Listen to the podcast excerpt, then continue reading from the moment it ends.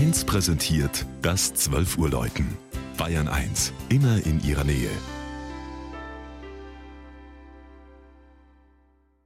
Es ist 12 Uhr. Das Mittagsläuten kommt heute aus Untergriesbach in Niederbayern. Georg Impler hat den ehedem fürstbischöflichen Markt bei Passau besucht.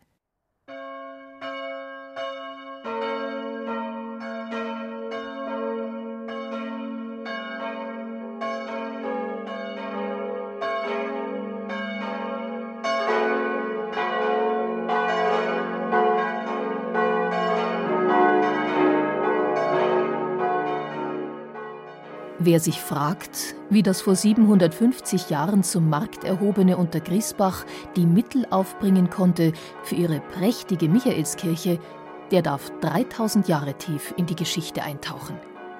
Denn schon die Bergleute in den Salzstollen von Hallstatt verbesserten ihre Fackeln mit dem Untergriesbacher Graphit.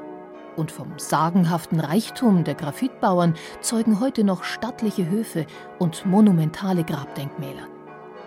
Die zweite Quelle des Wohlstands speiste sich ebenfalls aus einem Bodenschatz, dem Kaolin, der Porzellanerde, die so hochwertig war, dass sich die Münchner und Wiener Manufakturen darum stritten.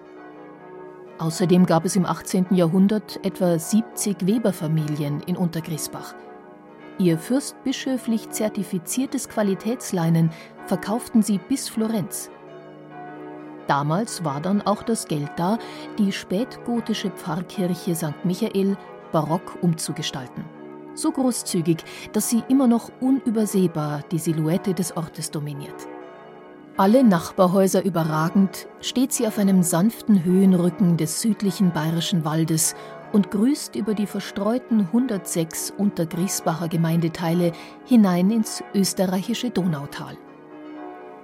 Nach der formalen Strenge der gotischen Vorhalle empfängt den Besucher ein lichterfüllter, barocker Raum voll harmonischen Zusammenklangs. Vom Rotbraun des Adneter Marmorfußbodens über das Weiß der kannelierten Pilaster und Vierungspfeiler, dem reichen Schmuck der Altäre bis hinauf zu den farbenprächtigen Gewölbefresken entfaltet sich ein Fest für die Augen und für die Seele.